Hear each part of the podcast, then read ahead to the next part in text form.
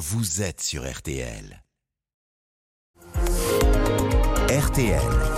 Les trois questions du petit matin. Tu n'as pas sommeil. Le froid, la soif, la dalle, Comment mieux dormir Si vous nous rejoignez à l'instant, c'est une journée spéciale. Sur RTL, on s'intéresse au sommeil des Français, le sommeil qui est en tête de leur priorité à 48% pour être en, en bonne santé, devant l'alimentation, 44%, et devant le sport, 43% d'après notre sondage RTL Harris Toluna. Bonjour Sylvie Royan-Parola. Bonjour. Vous êtes euh, psychiatre, spécialiste du sommeil. Vous êtes aussi la présidente du réseau Morphée. Euh, première question très simple. C'est quoi bien dormir Et comment sait-on qu'on a bien dormi? Alors ça c'est extrêmement subjectif. En fait, on, est, on a bien dormi quand, euh, quand on se réveille, on se sent en forme, avec la pêche, avec l'envie de faire les choses, euh, qu'on a pas mal à la tête et que ben, on est tout simplement bien. Il n'y a pas d'autres critères que ce que l'on sent. C'est pas une appli, par exemple, qui vous dire que vous avez bien dormi. Ah ça, l'appli on laisse tomber. oui. C'est pas. C'est vous le seul juge. D'accord. Euh, vous recommandez, enfin en tout cas, les scientifiques recommandent 8 heures euh, de sommeil. Si on dort moins, est-ce que c'est grave? Parce que dans notre sondage, on voit que les Français dorment en moyenne 7h12.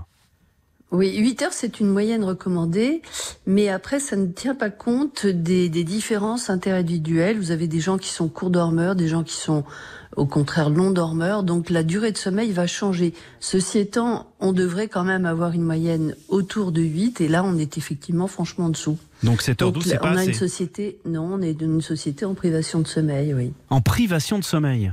Mhm. Et quelles sont les conséquences ça Ah bah il y a des conséquences immédiates, c'est-à-dire qu'effectivement le matin quand on se réveille on n'est pas en forme, ensuite euh, on va être fatigué, euh, on va faire des petites erreurs d'attention, bon ça c'est pas très grave, mais en revanche euh, si vraiment on a une privation de sommeil importante, c'est-à-dire que quelqu'un qui a besoin de 8 heures et qui ne dort que 6 heures par exemple, donc 2 heures de moins, il va y avoir des conséquences cardiovasculaires avec par exemple des troubles du rythme cardiaque, le- un, un infarctus possible euh, au fur et à mesure des années. Euh, vous allez avoir euh, votre poids qui va moins bien se réguler, donc prendre du poids.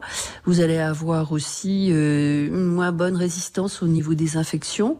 Et puis euh, au niveau du moral, c'est pas très bon parce que quand on dort pas assez, on est plus irritable plus chagrin et, et parfois même plus déprimé. Donc il y a vraiment des conséquences sur toutes les sphères de la vie. Beaucoup de gens qui dorment peu, ceux qui écoutent cette émission, ceux qui la font aussi. On est souvent euh, sur un sommeil fractionné, c'est-à-dire un peu en journée, un peu la nuit. C'est dangereux ça? Alors, c'est sûrement pas la meilleure des options quand on dort vraiment en petit bout, mais euh, c'est une adaptation, c'est-à-dire que si il y a des facteurs qui vous conduisent à être euh, dans ce type de sommeil, par exemple du fait de votre travail, euh, si vous, mais si vous êtes dans quelque chose qui vous motive, qui vous plaît, etc., vous allez avoir une compensation du moment que la durée de sommeil est assez bonne. En revanche, si vous êtes très malheureux dans votre travail ou dans l'activité qui vous oblige à faire ça, là, ça va pas être très très bon à terme. Il y a une durée recommandée pour le, le rythme de nuit, le rythme de travail de nuit?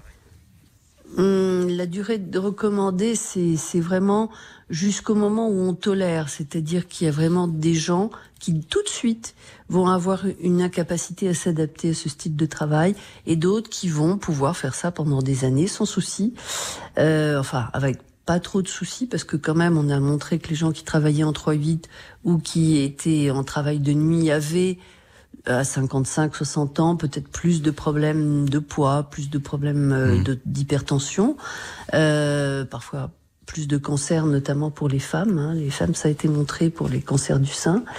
Euh, mais sinon, euh, vous allez pouvoir tenir un certain temps. Troisième et, dernière question, Sylvie Royan-Parola. Quel conseil pour les insomniaques? Et ils sont nombreux, ceux qui écoutent l'émission. Euh, boissons, euh, tisane par exemple, musique, méditation, lecture, qu'est-ce que vous conseillez? Ben, déjà, le sommeil, ça se prépare, c'est-à-dire que on, avant, quand on a fini sa journée, qui est très active, il faut vraiment faire un sas pendant à peu près une heure où on va faire des choses qui nous plaisent, mais pas nécessairement chercher à se dormir. On va se déconnecter. Alors se déconnecter, c'est déconnecter dans la tête de tous les soucis, mais bien sûr se déconnecter de cet horrible outil qui s'appelle le téléphone portable et qui est tellement merveilleux. Mmh. Mais vraiment, il faut pouvoir l'arrêter, euh, ne plus le consulter, ne plus ne plus répondre aux messages, bien sûr, pendant la nuit. Euh, faire Mais si malgré ça, on n'arrive pas à dormir ah, si malgré ça on n'arrive pas à dormir, bah à ce moment-là déjà peut-être que c'est l'horaire qui va pas, euh, peut-être qu'on cherche à, se coucher trop tôt pour des tas de raisons et euh, qu'il faudrait retarder un petit peu l'horaire de, de, de coucher. Euh, il faut aussi éventuellement, il y a des rituels à respecter, euh, une tisane si on aime ça ou euh, un petit peu de lecture, en tout cas pas d'écran dans le lit. Et puis ensuite, si on se réveille dans la nuit, si on est calme, on peut rester au lit, mais en revanche, si on commence à tourner, retourner, avoir beaucoup d'idées, il faut nécessairement se lever, aller faire autre chose pendant un quart d'heure, 20 minutes et venir se recoucher. Là, on aura beaucoup plus de facilité à s'endormir. Et si on utilise un médicament, il faut l'utiliser vraiment ponctuellement, de temps en hmm. temps. Mais en tout cas, c'est pas la solution à long terme tous les jours. Pas d'écran et médicaments extrêmement limités. Merci beaucoup, Sylvie Royan-Parola, psychiatre, spécialiste du sommeil, présidente du réseau Morphée.